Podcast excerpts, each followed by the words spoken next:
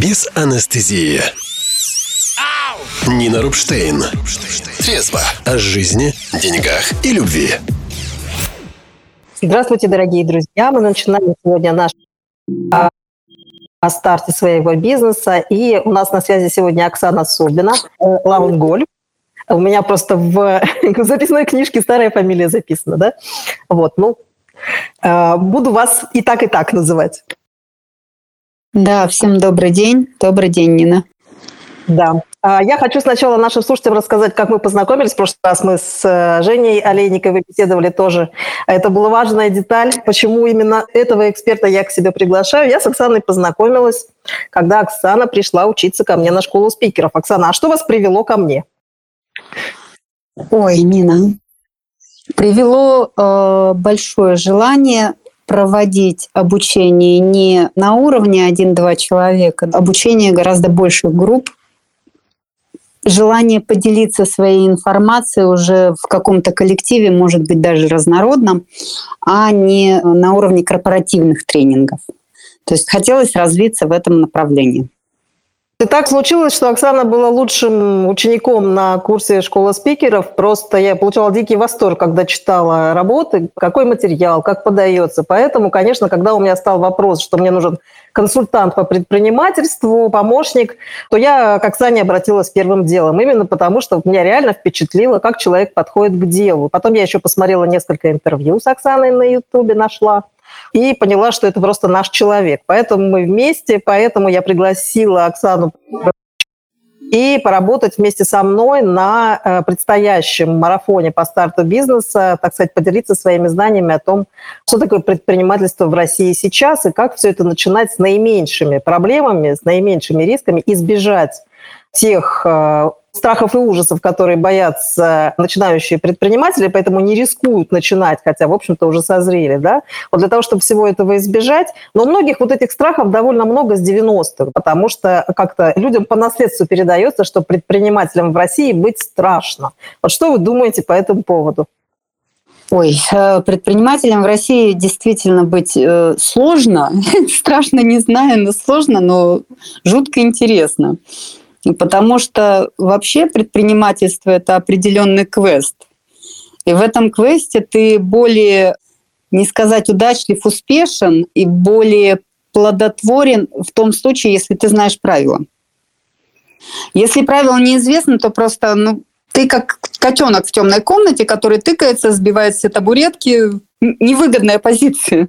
Да, совершенно верно, потому что э, как бы я-то как раз вот потому что именно с 90-х, собственно, входила в эту сферу, когда еще у меня никакого бизнеса не было, но по сути я была по смыслу, я была предпринимателем таким еще, фрилансером, может быть, для начала, да, а потом уже предпринимателем. А я как раз э, всему училась на пробах и ошибках, потому что в то в наше время еще не было людей, которые бы научили, как это делать, потому что никто еще не умел это делать. А вот что э, вас побудило вообще работать с предпринимателями? Ну, началось это очень давно. В 2003 году я уже имела стаж работы. Работа была такая, как я люблю, на стыке нескольких профессий. То есть я была и программистом, и бухгалтером. В 2003 году мой первый муж открывает собственное дело. И, соответственно, я как такая верная жена, жена декабриста, бросилась с ним во все тяжкие и взяла на себя именно экономические все вопросы, то есть экономическую безопасность в этом бизнесе, поскольку бизнес был связан с производством, а на производстве всегда было что утащить, это всегда возможно, и производство, как сделать так, чтобы не тащили, как сделать так, чтобы налогов платить поменьше, да, ну не трястись при упоминании слова налоговое. Все это, оно а, потихоньку наращивало мой опыт, Потом стали приходить, э, как у меня вводится это, люди по сарафану, которые просили сделать что-то подобное у них, или просто просили совета, как поступить в той или иной ситуации, связанной с налогами, с учетом, с экономическими вот этими вот вопросами, безопасности в производстве, в торговле. И, в общем-то, уже к девятому году я поняла, что пора бы получить, кроме экономического образования, конкретно налоговое, потому что любая сделка, я об этом часто говорю, что какое бы вы ни приняли решение, оно всегда несет э, налоговый след. То есть из всего пространства можно всегда выбрать то решение, которое принесет вам наименьшие налоговые издержки, причем не выходя за рамки кодекса. Ну и вот в девятом году я уже стала предпринимателем, потому что, потому что уже была конкретно готовая база людей, которые готовы были ко мне обратиться.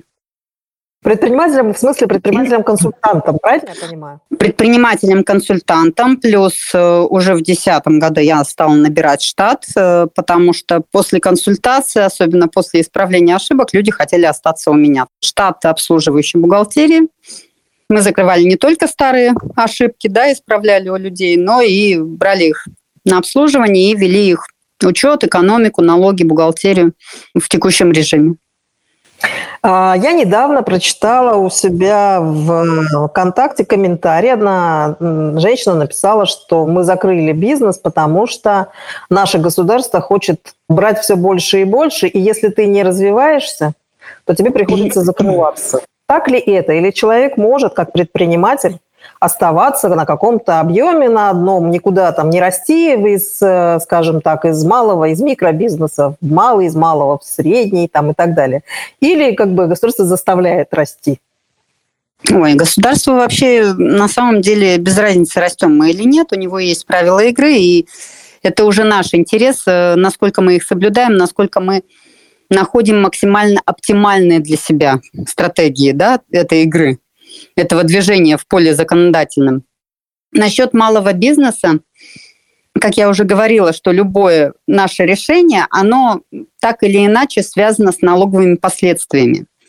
И малый бизнес в равной степени может заплатить с одной и той же сделки 42% налогов или 6%, а кто-то даже 1% налогов.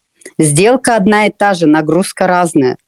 И это зависит от того, как оформлено. Это зависит от того, как оформлено. Это зависит от того, какой режим налогообложения мы выбрали. Это зависит от того, насколько мы хорошо вообще понимаем суть своей сделки. Потому что, ну согласитесь, очень часто люди действуют не потому, что они вникают, а на неком автопилоте. Ну, mm-hmm. дядя Вася из соседней там булочной вот так действует, я буду действовать так же. Ну, потому что Вася сказал, что это хорошо. У него это работает, у вас может не работать. И вы будете... Ну, то есть самое простое – это сказать, что государство нас душит, государство нам не дает развиваться, и вот все плохие, кроме мы, и, в общем-то, поэтому мы закрываемся. На самом деле, ну, закрыться из-за непомерных налогов э, я еще могу понять где-то в ресурсодобывающей отрасли. Потому что там действительно налоговая нагрузка 50% это, ну, это, это нормально но там другие финансы вкладываются, там совершенно другие обороты. А на малом бизнесе это, это нерациональный подход э, к анализу собственных э, условий и к выбору подходящей системы. Мне вот страшно интересно одну вещь, хочу проверить. Я, когда стала учиться уже, э, собственно, правда, бизнесом заниматься, да, начала я с того, что я начала учиться управленческой работе – Потому что у меня были свои представления, которые я получила, обучаясь на бизнес-тренера и консультируя именно как психолог-бизнес-тренер, да. А потом уже, когда я сама начала расширяться и с командой работать, я столкнулась с кучей других вопросов, которые связаны с тем, что можно управлять командой как бы как психолог, а можно как э, предприниматель. Это будут разные команды. Одна в первом случае все будут друг друга любить, а во втором случае команда будет зарабатывать деньги. И это очень разные команды получаются, да, соответственно, как бы, когда стало понятно, что мы можем друг друга любить, но сидеть без денег, собственно говоря, да, а если мы хотим получать зарплату, нам придется немножко больше делать, чем друг друга любить, и, может быть, мы упремся в том, что любить нам друг друга вообще не обязательно, а просто уметь конструктивно ладить отношения. Соответственно, как бы я стала изучать и столкнулась с тем, что если мы действительно понимаем правила игры, понимаем, что модель... Э, у меня такая картинка сложилась, что бизнес – это как эм, конструктор. Если его правильно сложить, то он приносит прибыль. А если его неправильно сложить, он не приносит прибыль. Да, это совершенно верно. Именно, именно вот такой вот подход, как конструктор. Ты набираешь из всего пространства элементов, именно те, которые для тебя подходят оптимально да, в данной ситуации. То есть у тебя пазл должен получиться без единой зазоринки. Тогда это, эта конструкция, она будет работать. Я а... сейчас говорю не просто про налоги, да, а вот про всю. Э, люди, как они замотивированы, то есть это не всегда мешки денег. Насколько им интересно, насколько они в тех же целях, а как у тебя поставлен учет, а насколько тебе надо опасаться того, что у тебя там будут тащить налево, а насколько ты взаимодействуешь с государственными структурами. То есть все вопросы, их нельзя рассматривать по отдельности. Поэтому я, например, вообще очень критично отношусь к тому, когда люди начинают рассказывать, мы вам поставим управленческий учет, да, или мы вам наладим складской учет. Ну, то есть делят учеты в организации. Я больше на свою тему. Потому что учет и вся система функционирования в организации – это должна быть единая система, из которой люди получают единую информацию. То есть это поле информации, из которой мы получаем, кто бы ни посмотрел, то каждый человек – в рамках своих доступов получат одни и те же показатели, одни и те же смыслы о том, как все происходит. И вот именно это, оно является управлением командой. Это мое мнение про то, как ставится вообще все управление в фирме. В любом да, бизнесе, здесь, будь это. Да, здесь как бы, извиняюсь, что перебиваю, просто боюсь ничего, ничего потерять, что многие начинающие думают, что они должны вот это все сразу уметь.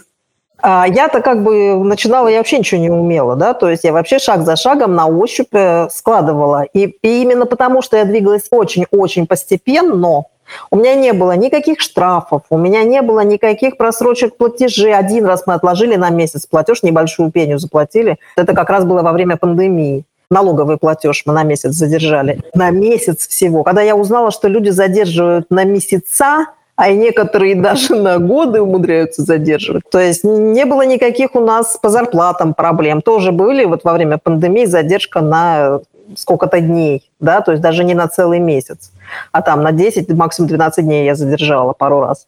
И еще я вспоминаю, у меня был один штрафик, когда я заполнила налоговые все декабрьские ведомости на оплату и забыла их отправить в банк и думала, что у меня все отправлено, как бы. А мне пишут, а где, собственно, денежки? Вам пенечка. Теперь я такая, блин, захожу в свой банк и вижу, что мне не отправлены, не отправлены платежки. Думаю, блин, вот это я ложанулась. Ну, заплатила, да, там пенечку. Это был единственный раз, когда я ошиблась, потому что я забыла их отправить. В этом смысле, как бы, если ты постепенно растешь, мое впечатление, то как бы потихонечку набираешься опыта, потихонечку разбираешься в каждом бизнес-процессе и потихонечку себе все выстраиваешь без всяких заморочек. Правильно я понимаю? Вот совершенно верно. Я вообще считаю, что предпринимательство и вот эти задатки бизнеса, их лучше начинать постепенно.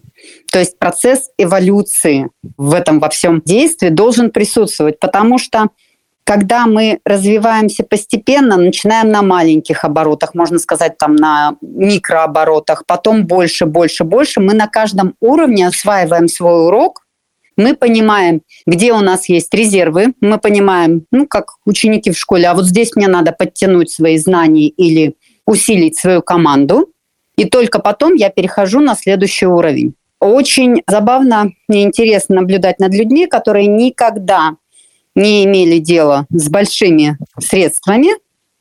Но я не говорю сейчас про ситуацию, я продал квартиру, подержал в руках там N миллионов и вложил их в покупку новой квартиры. Это не поддержал, это не распоряжался средствами. Да? Я говорю вот в процессе такой функционирования, в процессе жизнеобеспечения или на работе при, принятия управленческих решений на больших суммах. Если человек этого не делал, он не управлял коллективом, он не работал с большими денежными вложениями.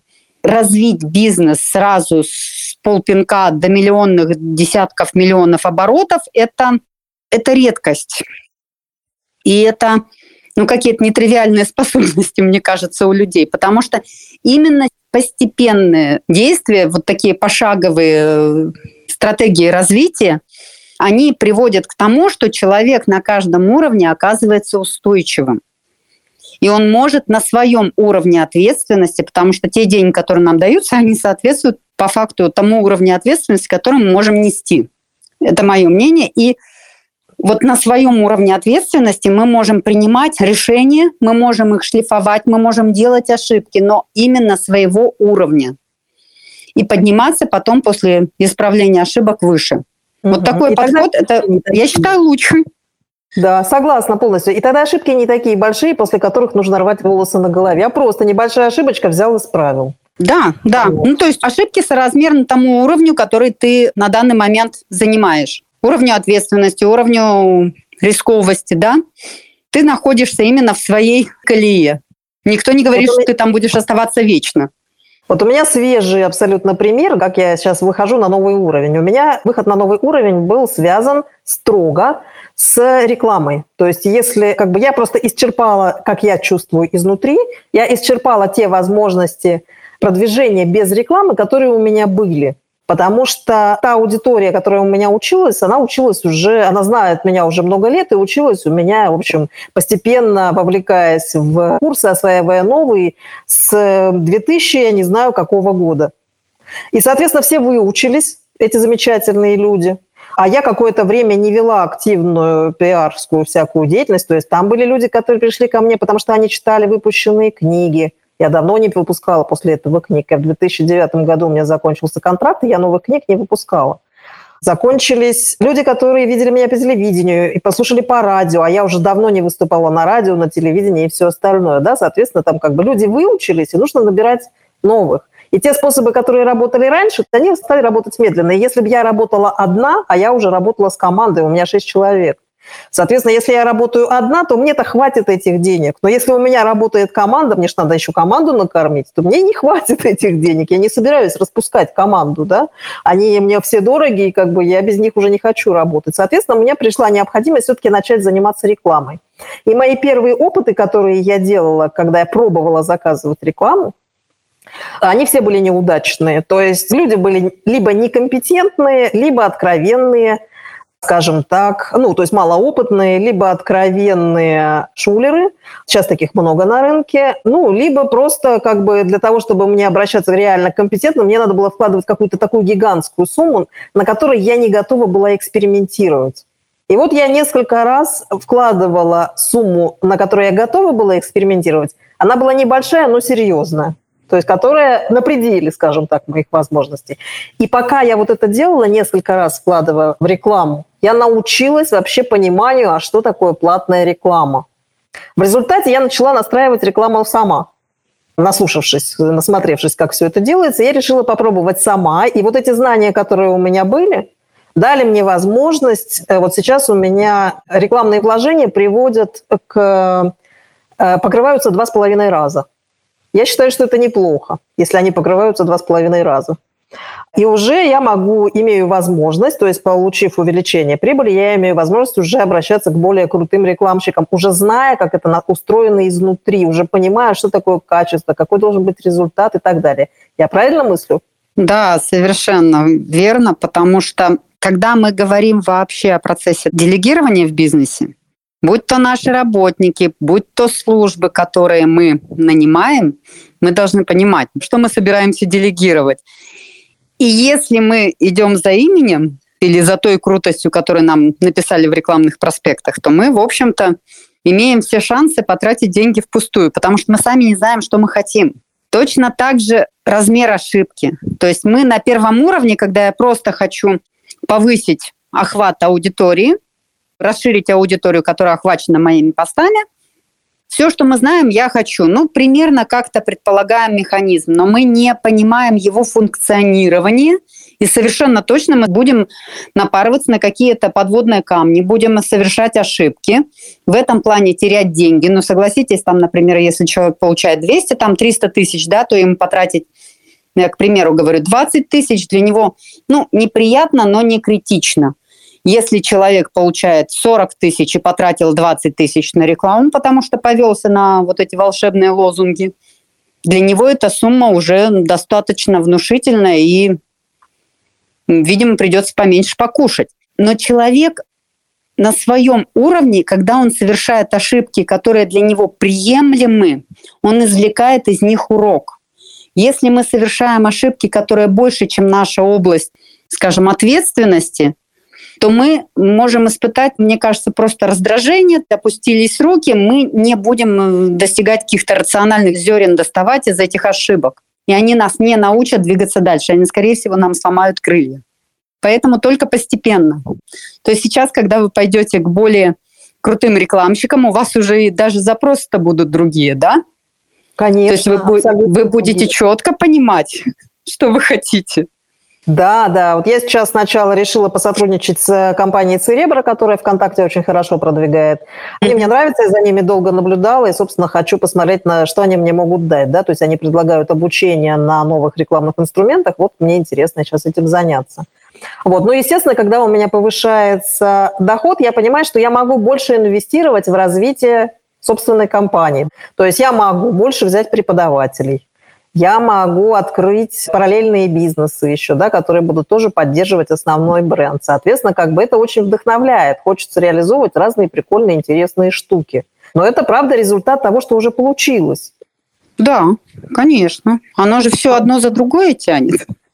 Да, ну вот интересно, что когда мы с вами готовили урок для марафона, да, я все проанализировала, выслушала полностью всю информацию, проанализировала свой путь предпринимательский и, собственно, поняла, что там главный вывод, который мне нравится, что начинать лучше с собственных средств, да, то есть да. Стараться, стараться не брать кредитов. И вот этот постепенный рост, когда я чуть-чуть зарабатываю, часть из этого инвестирую обратно, и он потихонечку набирает обороты, прибыль увеличивается, я опять чуть-чуть инвестирую обратно, опять прибыль и так, и так далее. Да, и таким образом мне не приходится обращаться там за кредитами и за всем остальным. Но есть такие бизнесы, в которых невозможно сразу стартануть скажем так, с нуля, да, или есть такие люди, которые не могут сразу стартануть с нуля, потому что у меня там много разных навыков. Я сама делала свои сайты, мне не нужно было нанимать людей, чтобы они делали мои сайты. Я сама разбиралась в огромном количестве программ. Все, что на компьютере, это все, что я умею э, делать сама, да, то есть я сама могу монтировать видео там и так далее, и так далее. То есть когда я уже вырастала до такого уровня, что я могла себе позволить специалиста, который будет эту работу делать за меня, я просто нанимала специалиста, который делает эту работу за меня. Но есть люди, которые всего этого не умеют. И, естественно, им нужны в любом случае какие-то стартовые условия. Вот что сейчас может предложить и предлагает ли государство для того, чтобы люди, которые хотят начать заниматься бизнесом, не тормозили с тем, что у них совсем нет никакого стартового капитала, а все-таки начали? Ну, на самом деле, у нас страна большая, у нас почти 100 регионов в стране. И в каждом из регионов есть э, свои центры, которые помогают, в том числе начинающим предпринимателям. У нас есть достаточно большое количество различных субсидий и различных грантов, которые выдаются как на открытие предпринимательской деятельности, так и на ее развитие. Есть центры занятости, которые в некоторых регионах это еще работает. Я знаю, в части регионов э, уже закрылась программа, в других продолжает. Это вообще грант на начало предпринимательской деятельности. Ты проходишь обучение, и ты получаешь этот грант. Тебе дают стартовые деньги. Там, конечно, суммы не миллионы, но тем не менее, иногда люди настолько горят идеей, что они хотят начать, э, не имея вообще даже минимальных средств для старта. Эти средства можно получить. Но опять же, я всегда советую критично подходить и не бросаться сразу на первое предложение из всех возможных, не бежать быстро, открывать там, вот все, я решил, я буду предпринимателем, открываю ИПшку. Нужно владеть информацией, то есть знать те самые правила игры, которые будут действовать в вашем квесте, когда вы в него зайдете. И эти правила игры, они могут в вашем конкретном месте жительства, тоже очень важно, да, иногда мы прописаны в Хабаровске, живем в Новороссийске, то есть вот это вот все нужно анализировать уже и Хабаровск, и Новороссийск, например. Нужно понимать, какие деньги государство готово дать именно вам под вашу идею. Вполне возможно, нужно будет стать на биржу как безработный, но если речь идет о 300 тысячах, и они вам очень нужны сейчас, и это для вас существенно для начала бизнеса, то почему бы этого не сделать, правда? Есть э, центр «Мой бизнес», пожалуйста. Mm-hmm. В нем есть вся информация о том, какие предоставляются гранты, субсидии в данном регионе. Есть э, фонд поддержки предпринимательства, он тоже функционирует в каждом регионе. И у него на сайте всегда можно найти информацию о всех грантах, которые предлагаются, как федеральные, так и регионального значения. Информацию, да, конечно, можно обратиться к какой-то службе, да, или к какому-то знакомому, или просто узнать как он получил, да, что он получил. Но еще раз повторяю, да, вы не дядя Вася из соседнего подъезда, все мы разные, бизнесы у нас совершенно разные, даже если мы занимаемся одним и тем же. У нас разные вводные, разные исходные данные, разные функционалы, все что угодно. И вот самое лучшее, если начинающий предприниматель уделит время и сам прочитает всю информацию, то есть он ее самостоятельно обработает по имеющимся возможностям. И в виде грантов, и в виде субсидий. Потому что Каждый регион выдвигает собственные условия. Иногда бывают такие условия, что вот этот грант, если мы даем, то вот на этот грант ты уже не можешь претендовать. И хвататься, как говорится, как собака за первую кость, это можно упустить кость покрупнее.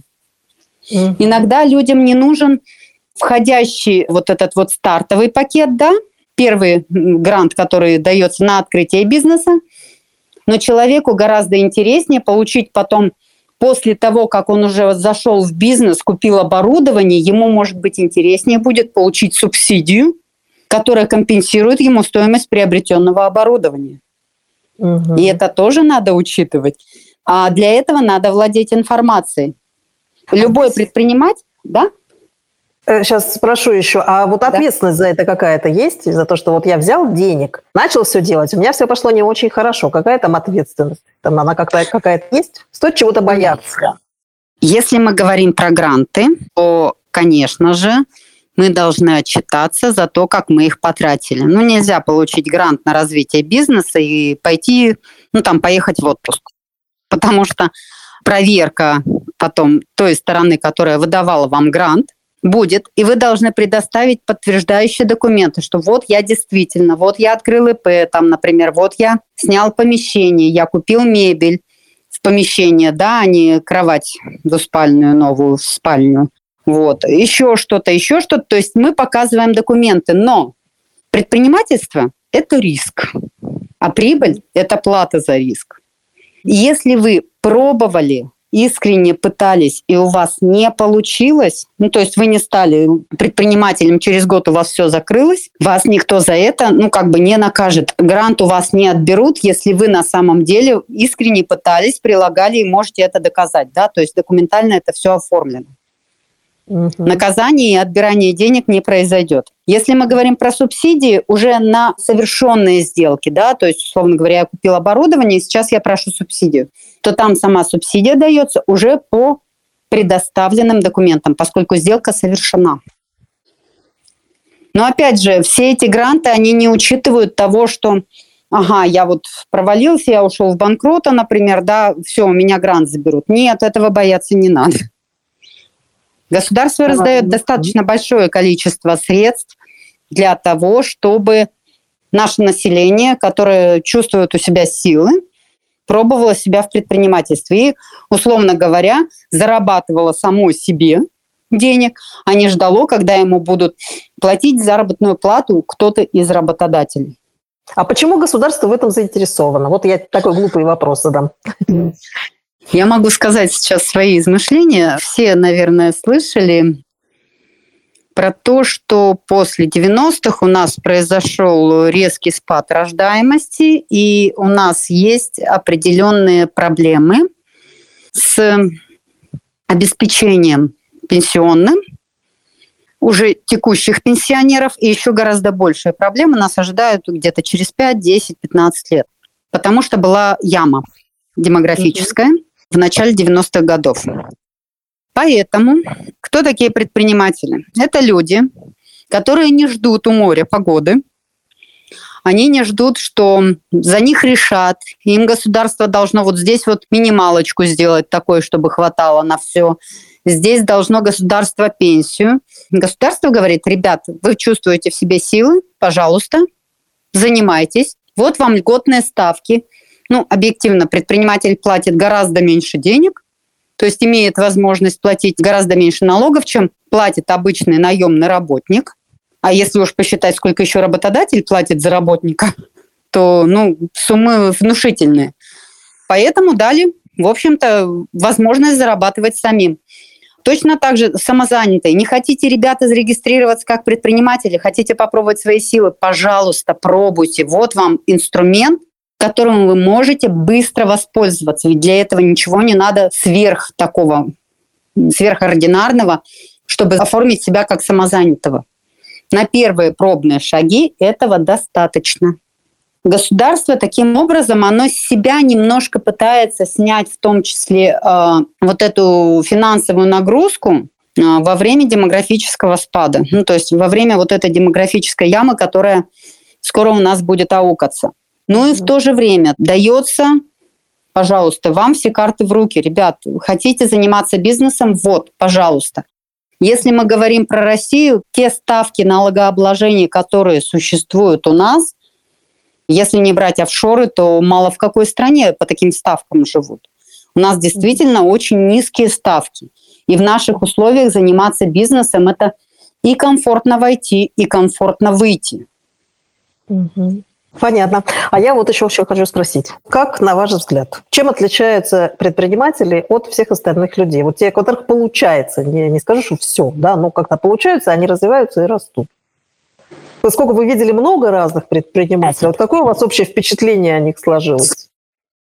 Это ответственность. Предприниматели, те, которые действительно успешные, попали туда ну, не на волне мам, пап, там, по наследству.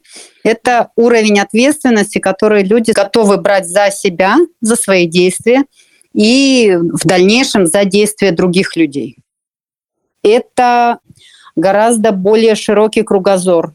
Предприниматель, если это человек, который сам себя сделал, то это человек, который точно не останавливается на своей нише. Архитектор не будет говорить, ну вот я вот тут вот архитектор, а дальше меня не спрашивайте. Нет, это люди, которые глубоко вникают в, во все аспекты, во все э, смежные сферы и в те знания, они насыщают себя теми знаниями, которые ему требуются во время работы.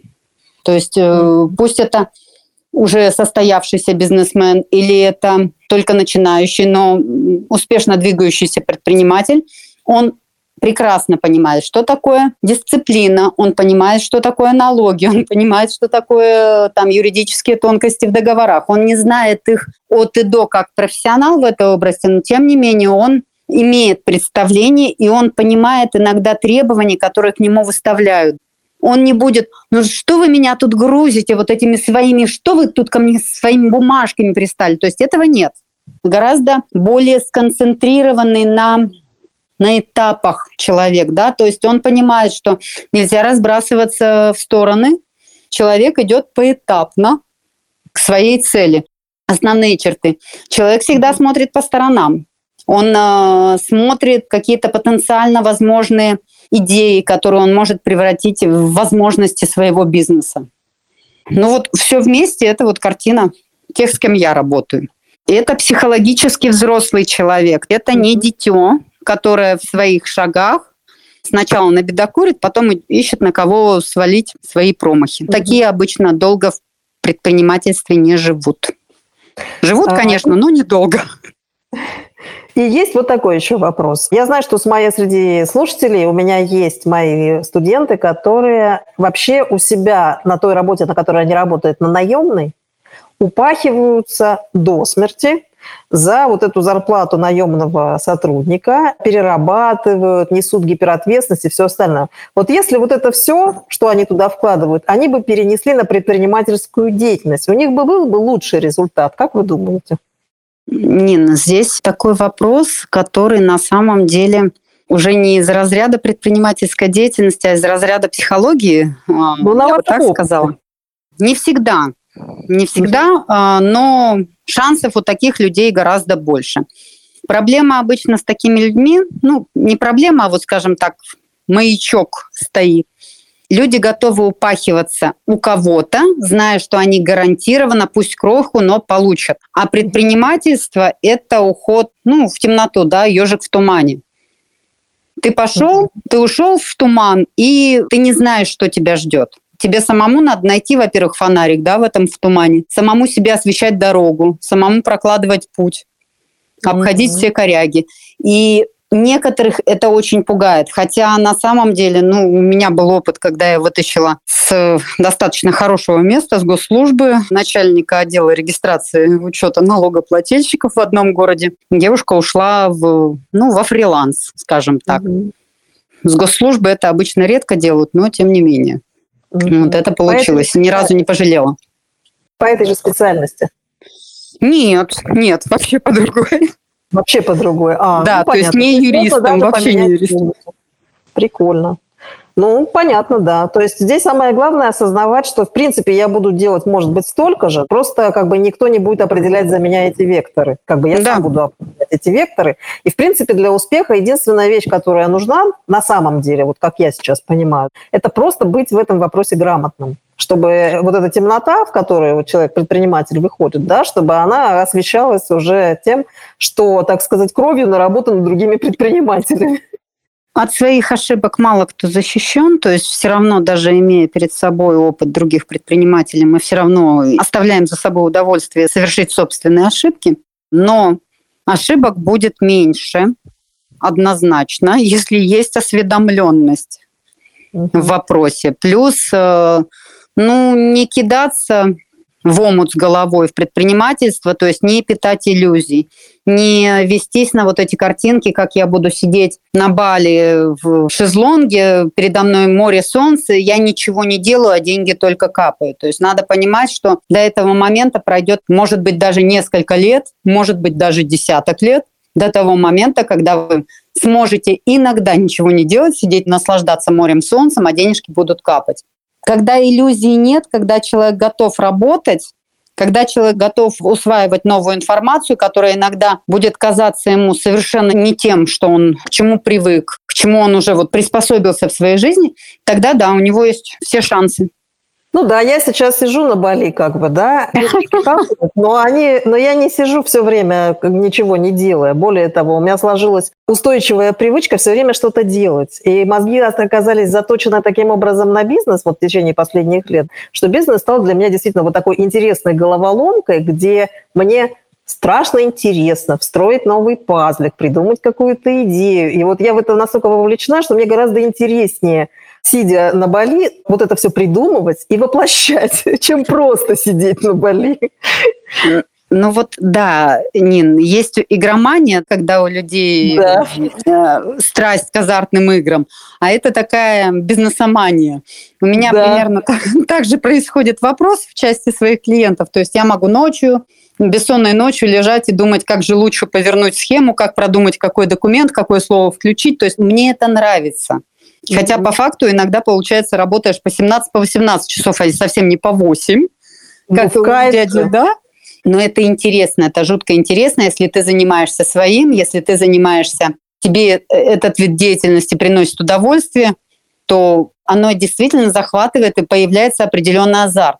И даже выезд куда-то, вот как раз то, что хотела сказать, те, кто рисует картинку про Бали, они забывают сказать, что вы можете сидеть на Бали, но вы, если занимаетесь бизнесом, вы будете работать и там.